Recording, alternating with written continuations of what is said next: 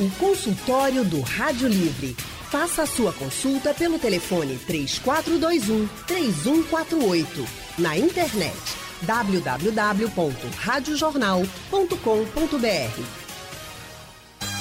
Gente, dormir uma boa noite de sono é um privilégio para poucos e cada vez mais as pessoas reclamam da qualidade do sono.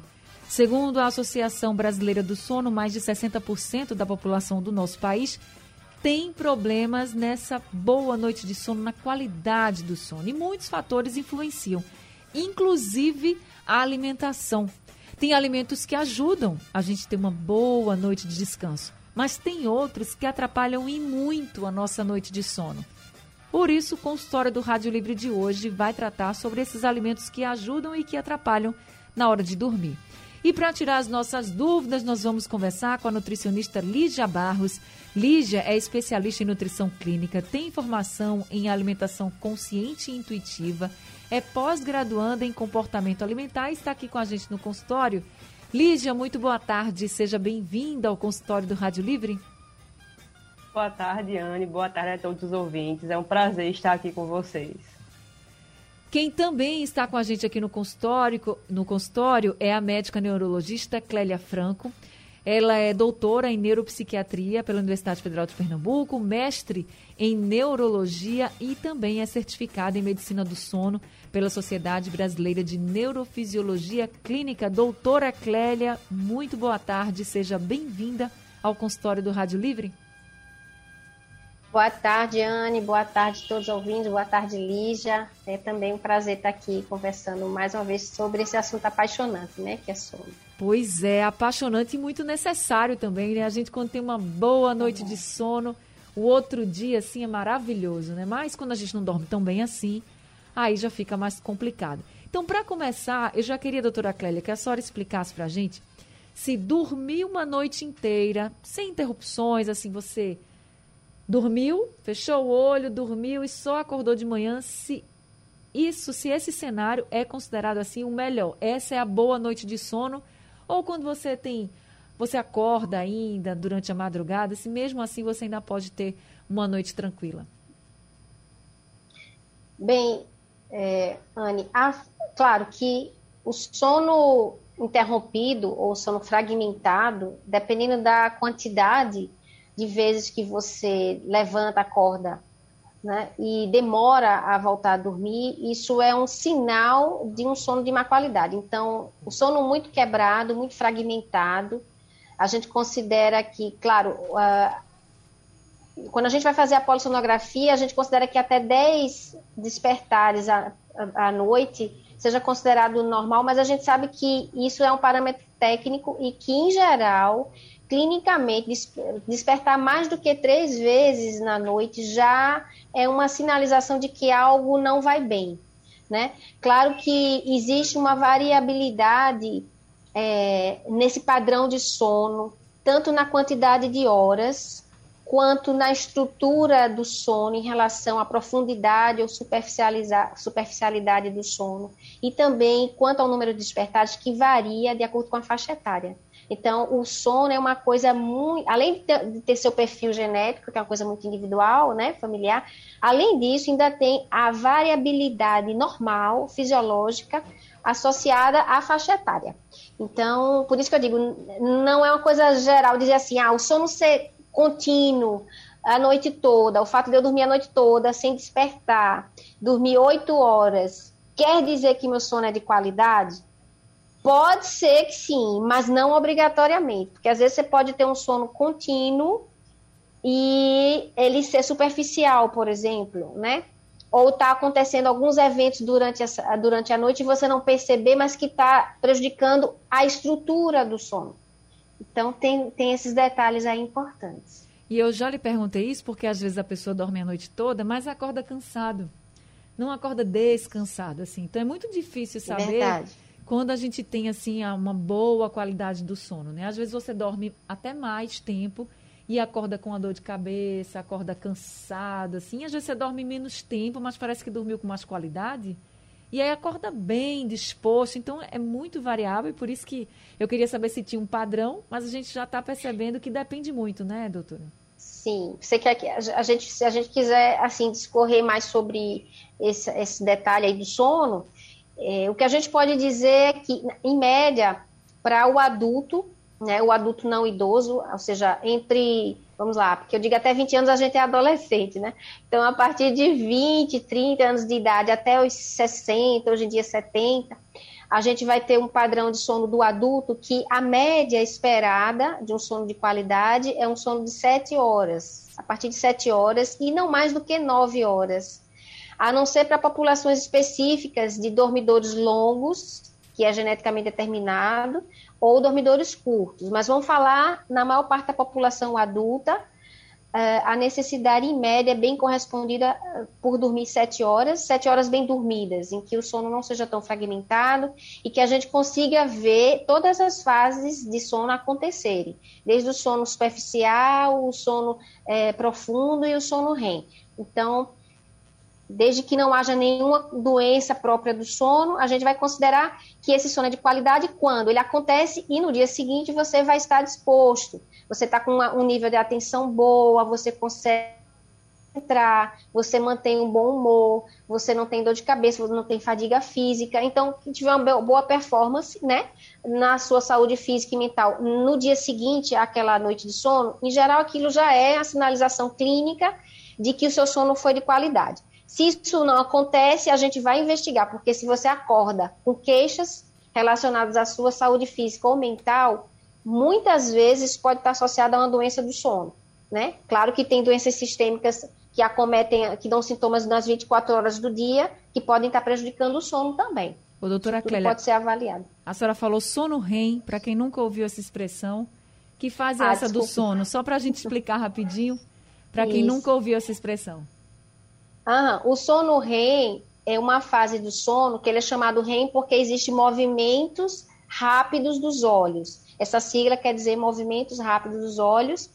E essa fase é uma fase onde o cérebro está bastante ativado, a gente tem uma função, metabolismo e atividade cerebral semelhante da vigília, só que existe um mecanismo cerebral que bloqueia a atividade motora, a gente bloqueia é, a medula espinhal para que não ative-se os músculos e a gente vai sonhar e não vai executar o sonho.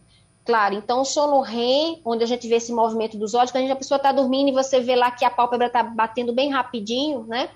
É que os olhos estão se movimentando, geralmente de acordo com o conteúdo do sonho, porque é, o cérebro está bastante ativo como se estivesse vigio, como se estivesse acordado, né? E aí, para que não haja acidentes, há esse bloqueio na função muscular, para que a gente não, não levante e não execute o sono. Existe até uma patologia que altera as redes neuronais que controlam esse sono e que a gente acaba executando o sonho e vira uma parassonia do REM, que isso é comum, pode acontecer com alguns quadros de demência, alguns uso de alguns medicamentos e algumas outras doenças podem causar esse transtorno do sono REM com a execução do sonho. Tá certo. Gente, para a gente dormir bem, ter uma qualidade do sono, a gente sabe que vários fatores influenciam. A gente sempre, quando fala de sono, tem sempre aquela recomendação assim: olha, não fica olhando o celular, aparelho eletrônico antes de dormir, televisão. Tem gente que só dorme com a televisão, mas assim, o recomendado é que você fique num, num quarto mais escuro, mais tranquilo, em silêncio. Só que tem um detalhe também que a gente precisa se atentar: é com a alimentação. Uma boa alimentação também pode ajudar muito nessa qualidade do sono. E se você não tem essa boa alimentação, pode atrapalhar bastante. Aí, Lígia, agora é com você. O que é que é bom, o que é recomendado que a gente possa consumir até mesmo antes de dormir? Não precisa ser na mesma hora, não, mas assim, durante a noite, no período noturno, para que a gente não, pelo menos, no mínimo, não atrapalhe o nosso sono. Então, Anne, importante é que a gente atente né, para como o nosso organismo está se comportando. Ideal é não fazer refeições que demandem muito esforço, né, muita digestão. Então, aquelas refeições que são tidas como mais pesadas e que você fica mais desconfortável, elas tendem a atrapalhar o sono. Então, é normal, né, quando a gente faz algumas refeições e algumas comidas que a gente já sabe, por exemplo, Na nossa região, a gente tem o costume de não consumir feijão à noite, né? Em algumas outras regiões do país, a gente tem. E algumas pessoas se sentem desconfortáveis após o consumo desse tipo de alimentos, que são alimentos mais fermentativos. Então, o ideal é, perto do horário do sono, que você mantenha uma alimentação que seja de melhor digestão, para que você não fique com fome. Isso também não atrapalhe o seu sono e você também não acabe fazendo né, uma vigília antes do, do que deveria, pela própria fome mas que também não faça é, um excesso alimentar para que isso também não atrapalhe a digestão e você acabe sem conseguir dormir ou consiga dormir, mas que tenha, né, por exemplo, um desconforto é, gastrointestinal. Então, o ideal é que você observe isso. Existem alguns alimentos que podem ajudar no sono. Na verdade, como a gente vive dizendo aqui, é, a alimentação também é muito individual. A nutrição requer esse olhar mais individual. Alguns alimentos predispõem sim, como alimentos que têm esse efeito né, de mais relaxamento, como por exemplo o uso de alguns chás, como a gente já sabe, camomila, erva cidreira, né, o capim santo. E aí a gente pede atenção maior àqueles alimentos que têm um potencial estimulante maior, como por exemplo a cafeína. E aí é muito comum as, algumas pessoas relatarem que fazem uso do café e conseguem dormir. Mas aí uma coisa que a doutora Clélia até falou que é importante é, é será que a qualidade do sono realmente está preservada? Como ela falou, não necessariamente é o tempo de duração do sono. Então, você até pode fazer o consumo do café e, e, e logo depois conseguir dormir, mas pode não ser um sono de qualidade, pode não ser um sono restaurador e isso vai ter impacto na saúde. É verdade que alimentos com magnésio, eles ajudam no sono, na qualidade do sono, Lígia? Então, alguns alimentos tendem a melhorar os níveis de neurotransmissores de maneira geral. Então, por exemplo, é, folhas verdes escuras, né, espinafre, né, a própria banana, o triptofano, que vai estar associado muito mais a esse neurotransmissor que ajuda no prazer, no humor, pode trazer essa sensação de relaxamento à noite, e o magnésio também, por essa regulação neuronal. Então, as castanhas, que são uma fonte bem importante né? Mas veja, quando a gente diz que são importantes, são importantes para que a gente tenha durante o dia. E aí observar, como por exemplo, falando especificamente das castanhas, que são alimentos mais oleosos. Esse tipo de alimento geralmente tem uma digestão mais difícil, então é difícil que as pessoas consumam à noite. Então, o ideal é que você mantenha essa alimentação equilibrada ao longo do dia, para que no final da, da, do seu expediente, né, seu ritmo circadiano já está se preparando ali para entrar no momento do sono, você esteja alimentado adequadamente para esse momento de descanso. Mas, por exemplo, você falou da banana. A pessoa vai fazer um lanchinho à noite, né? Antes de dormir ali, come uma banana, tá ok? Sim, sim. As frutas em geral, por terem um grande conteúdo de água e ter essa digestão mais facilitada, são uma das grandes opções para aquela ceia, né? Que é aquele pequeno lanche que a gente recomenda para as pessoas que têm essa, essa fome, essa vontade de comer um pouco antes da hora de dormir. Agora, por que os alimentos com mais sódio, mais salgados, assim, eles já não são tão recomendados, principalmente nesse período noturno, Lígia? Tem um impacto na, da pressão arterial, Ana, então o ideal é que os níveis pressóricos estejam adequados no momento do sono. Também tem essa questão de que muitas vezes esses alimentos que são ricos em sódio também são ricos em outros ingredientes, como por exemplo a gordura, então são alimentos de mais difícil digestão. Então eles podem trazer desconforto mesmo. Então, o ideal é, é evitar, por exemplo, né, esses ultraprocessados, alguns salgadinhos, biscoitos, nesse horário né, mais próximo realmente do, do sono. Estão perguntando aqui, Liz, nosso ouvinte Henrique está perguntando se comer raízes no jantar, por exemplo, ou até perto de dormir, porque às vezes a pessoa chega né, do trabalho, chega mais tarde, aí vai jantar e come as raízes. Bom nordestino, né? Macaxeira, inhame, batata doce, cuscuz, aí janta é, uma raiz ou, por exemplo, cuscuz e pergunta se pode atrapalhar o sono ou se ajuda. Em geral, não atrapalha, Anne. Um, uma coisa que a gente vê muito é que muitas e muitas vezes, com a rotina, a gente acaba se desconectando muito dessa alimentação ao longo do dia. Então, uma tendência muito forte é que as pessoas façam um consumo alimentar muito grande no período da janta. Né? Porque é o momento de mais relaxamento, é o momento que ela se conecta mais com, essa fome. Então, esse é um risco, talvez não o tipo da comida, né? A nossa alimentação regional, então os nossos tubérculos, inhame, macaxeira, eles têm né, carboidratos, né, que são importantes para a manutenção dessa energia, que também precisa ser mantida no momento do sono. Mas a questão é a quantidade. Então, observar mesmo. Será que você está comendo? Você gosta de comer macaxeira? Não tem problema. Mas será que essa quantidade não está impedindo você de fazer uma digestão adequada? Porque a gente percebe quando passa um pouquinho né, do volume alimentar. A gente não se sente muito confortável. Mas, assim, o alimento específico não. São alimentos excelentes para o jantar. Tá certo. Agora, doutora Clélia, por que o alimento que a gente come pode realmente, assim, o, em que ele influencia nessa questão do sono, o cérebro também? Para que a gente possa ter ou não uma boa qualidade do sono? Então, Anne, é muito importante, porque a alimentação, assim como o sono, são os pilares, né, da boa saúde. Então, claro, existem alimentos que mais diretamente podem auxiliar no sono, mas antes de tudo, antes de pensar o tipo de alimento, vamos pensar que a alimentação saudável quanto mais próximo da natureza, ou seja, quanto mais natural e menos industrializado, de cara, esse já é o alimento que vai contribuir mais fortemente para a sua saúde física e para a sua saúde mental. E como saúde física e mental tem tudo a ver com a qualidade do sono, então se a gente tiver com boa saúde física e mental, a gente vai ter um sono melhor. E falando especificamente em alguns alimentos, como a Lígia já falou, a gente lembra que os alimentos que forem ricos em triptofano, sejam de origem animal ou vegetal. É, como, por exemplo, ela já falou, os ovos, né? Para quem, quem come carne, é, os peixes e a carne magra, né?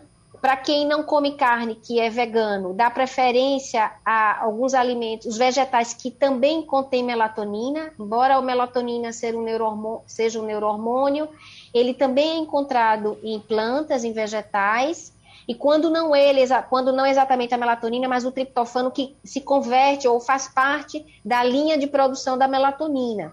E o triptofano também faz parte da linha de produção da serotonina, digamos assim, a via metabólica que vai é, envolver serotonina e melatonina contam com o auxílio do triptofano, né, que é aminoácido. Então, na, quanto aos vegetais, a gente pode encontrar triptofano é, em algumas frutas, né?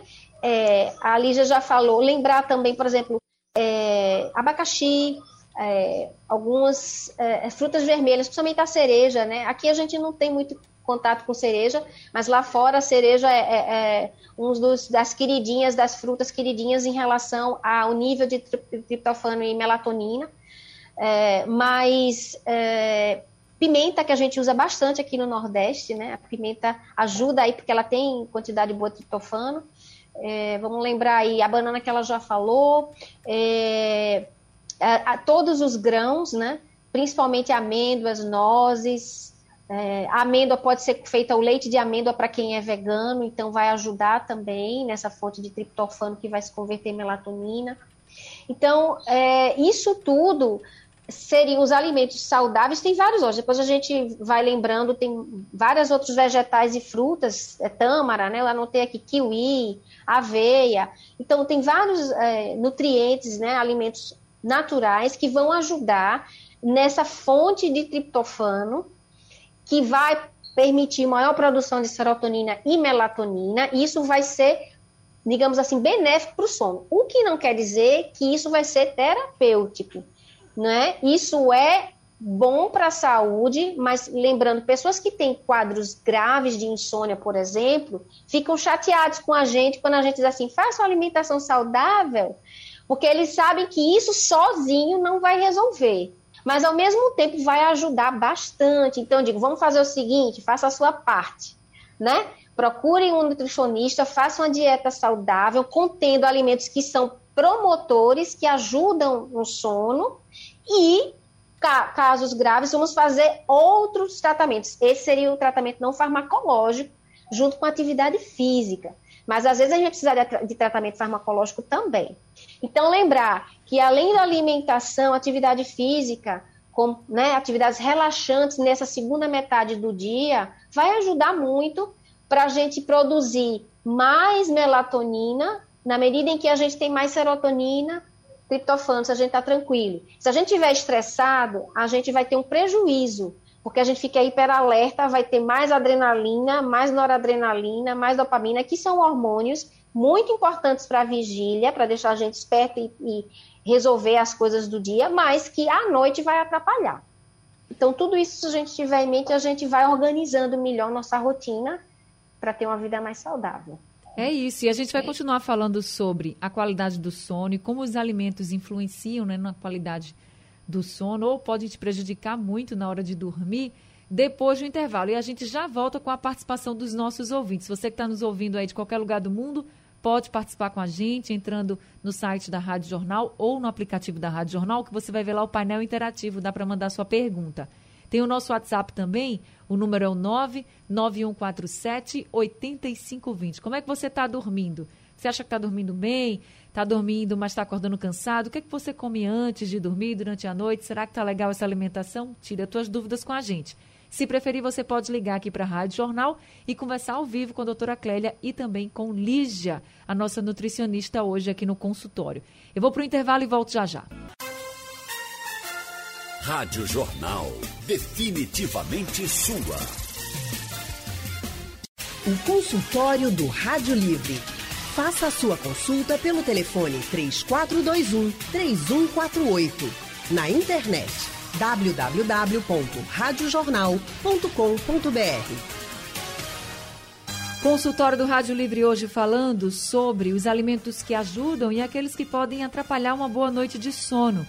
E aí a gente está conversando com a nutricionista Lígia Barros e também com a médica neurologista a doutora Clélia Franco. Quem está agora ao vivo aqui com a gente é o nosso ouvinte Gilvan de Brejo. Gilvan, muito boa tarde para você. Seja bem-vindo ao consultório do Rádio Livre. Boa tarde, Anne, tudo bom? Tudo bem com você? Não vai mais ou menos, eu ainda. Então conte pra gente. Bom, eu queria saber o seguinte, né?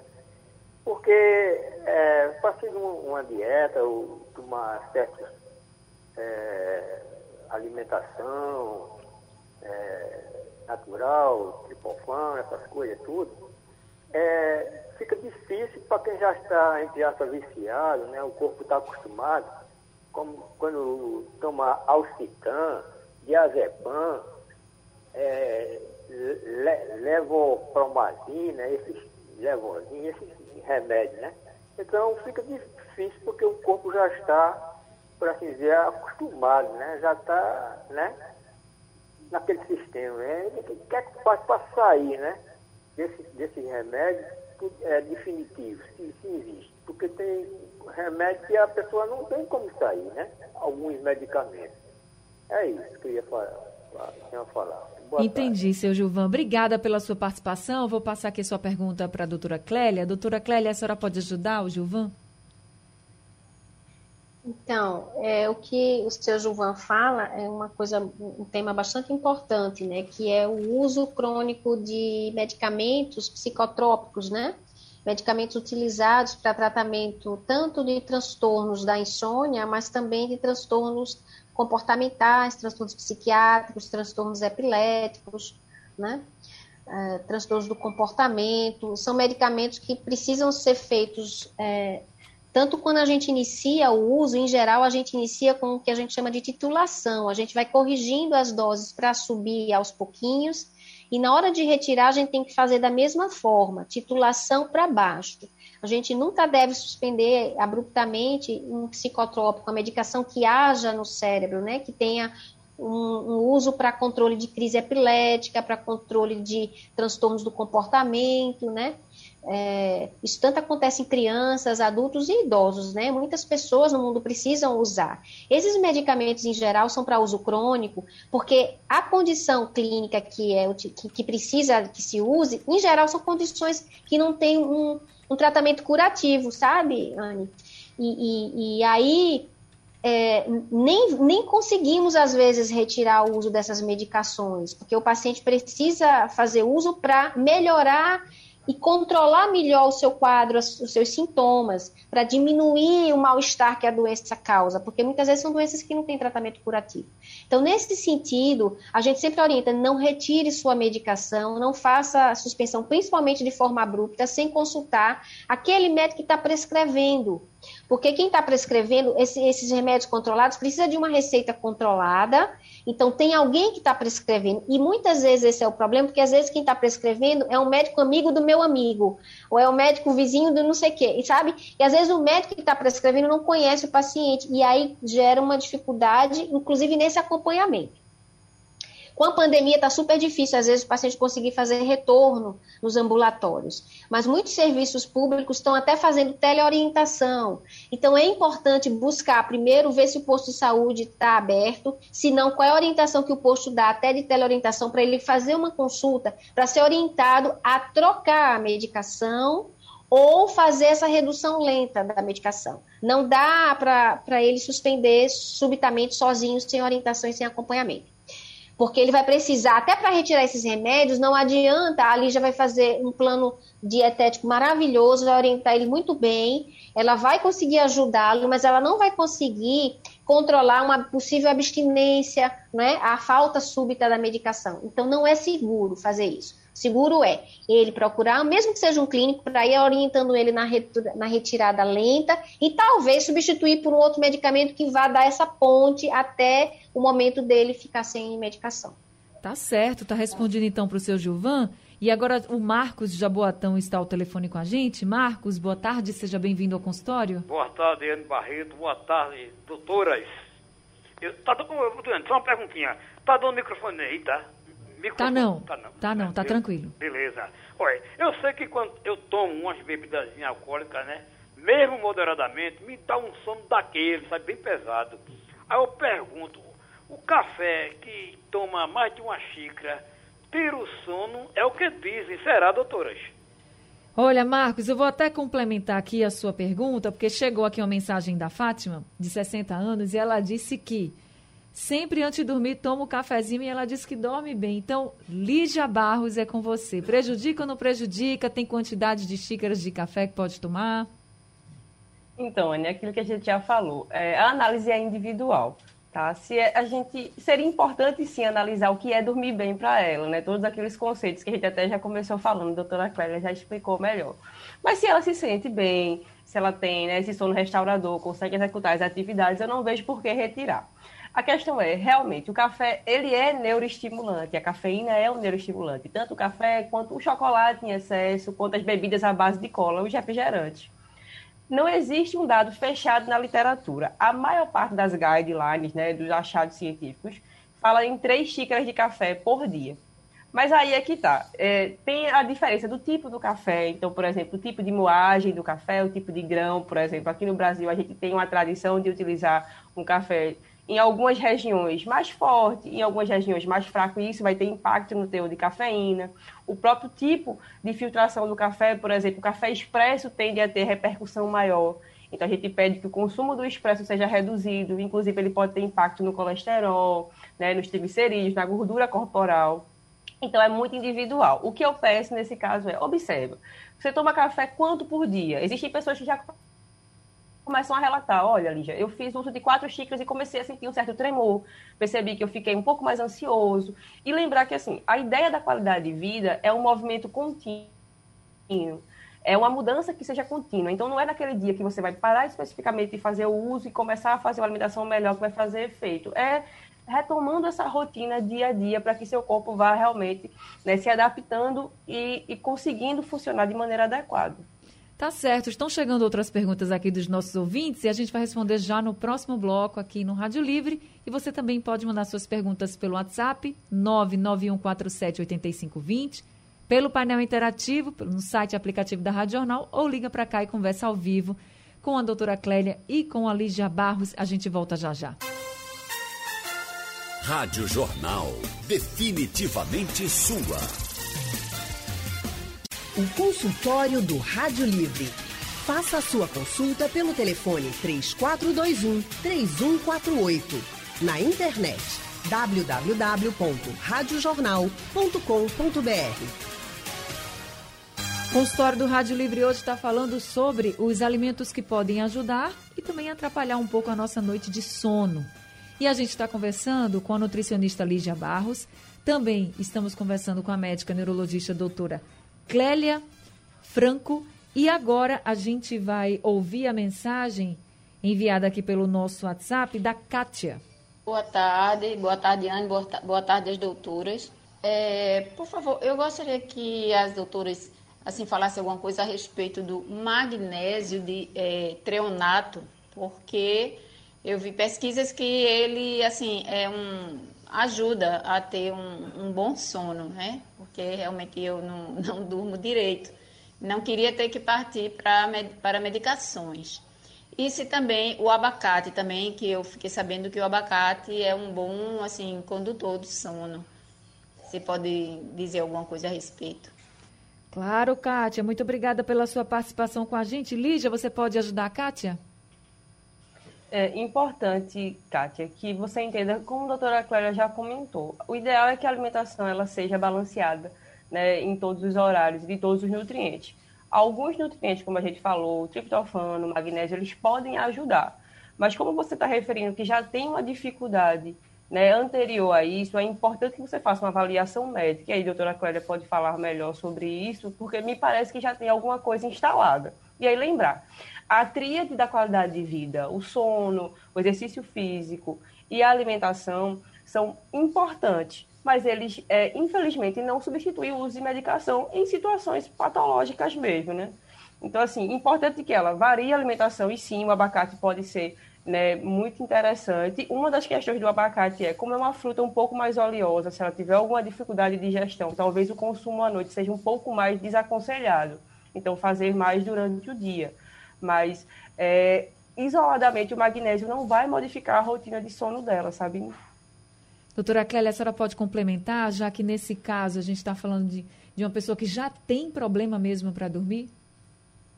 Isso, muito importante o que Lígia lembrou. É, quando a gente está falando em, em, alimentação como promoção da boa saúde, ajudando no sono, a gente está falando de situações é, normais, ou seja, de pessoas que não estão, que não desenvolveram ainda doenças específicas, mas que têm uma dificuldade, né? É para melhorar a qualidade do sono, mas não que seja o tratamento já para uma condição instalada.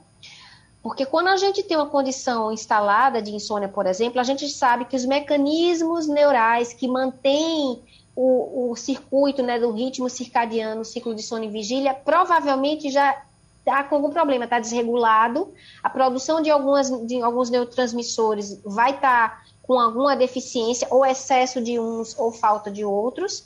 E, em geral, a alimentação sozinha não consegue corrigir um dano já em situação de doença. Né? Então, por isso que a gente fala o quão é importante a alimentação, é exercício físico, né? uma boa saúde mental, respirar bem, para a manutenção da saúde. Uma vez que a saúde fragmenta ou quebra, ou existe algum problema maior, desenvolvendo-se uma doença específica, esses pilares vão continuar sendo importantes na manutenção da, da saúde mas, na, da recuperação, mas muitas vezes sozinhos já não conseguem dar conta de corrigir a situação. Então, é, magnésio realmente isoladamente não vai conseguir corrigir uma insônia, mesmo porque se fosse para ela consumir, às vezes, a quantidade de alimentos para ter aquela miligrama, aquela quantidade em miligramas de magnésio, né? Para ser suficiente, seria uma quantidade grande de alimentos para corrigir uma deficiência causando insônia. Então, aí já não é. Mesmo que ela precise repor magnésio, já terá que ser provavelmente industrializado, né, numa quantidade suficiente para reposição. A gente não está falando aqui em deficiência. Se, se, existe deficiência, aí a gente precisa diagnosticar e já tratar de outra forma. Juntando sempre tratamento de equilíbrio não farmacológico com alimentação, exercício, mas provavelmente algum tratamento farmacológico pode ser necessário. É isso, tem que fazer uma avaliação. Agora a gente tem um áudio aqui da Débora, vamos ouvir. Boa tarde, Débora de Paulista. O café descafeinado, ele vai, ele vai contribuir a inibir o sono ou não? Lígia? Então, para aquelas pessoas que são mais sensíveis à cafeína, o descafeinado pode ser uma boa alternativa. É, algumas pessoas também fazem uso de cevada, porque o teor de cafeína, assim como no leite sem lactose, é bem reduzido, né? A ideia da industrialização é que ele tem algum teor de cafeína, mas em níveis muito diferente do café normal. E sim, ela pode fazer uso. Muitas e muitas vezes o que eu vejo no café, inclusive eu, eu posso até falar de mim, porque eu sou uma consumidora de café, o café está muito associado à questão comportamental. A gente tem um hábito do café. Então, nesses casos, eu justi justificaria sim o uso, já que ela tem esse hábito, vai ficar difícil, então a substituição pode ser sim feita sem prejuízos ao sono. Tá certo. Gente, infelizmente nosso tempo está acabando aqui, mas a gente falou de muitos alimentos e a, a mensagem mais importante, alimentação saudável e saibam que não é porque você vai comer um determinado alimento que você já vai ficar morrendo de sono e vai dormir a noite inteira muito bem. Mas é preciso ter sim uma alimentação cada vez mais saudável e mais balanceada. Para você que já tem problema de sono, falta dele ou da qualidade do sono não está tão boa, é melhor você fazer uma avaliação médica para saber como proceder. Doutora Clélia, muito obrigada por mais esse consultório. Vamos marcar outros encontros aqui também, viu? Uma boa tarde. Vamos, eu adoro estar aqui com vocês. Muito bom. Muito bom mesmo. Obrigada. Muito obrigada. Lígia, sempre está aqui com a gente também. Muito obrigada e saiba que a gente também vai te aperrear bastante. Eu que agradeço, Anne. Sempre um prazer estar aqui. Doutora Clélia, é um prazer também. Espero que a gente tenha conseguido tirar as dúvidas e contribuir para a saúde da Foi população. Ótimo. Claro que contribuíram. Sejam também. sempre muito bem-vindos. O consultório do Rádio Livre está ficando por aqui. Daqui a pouco ele está disponível no site e aplicativo da Rádio Jornal e em outros aplicativos também. E também vai ser reprisado durante a madrugada na programação da Rádio Jornal. Rádio Jornal. Definitivamente sua.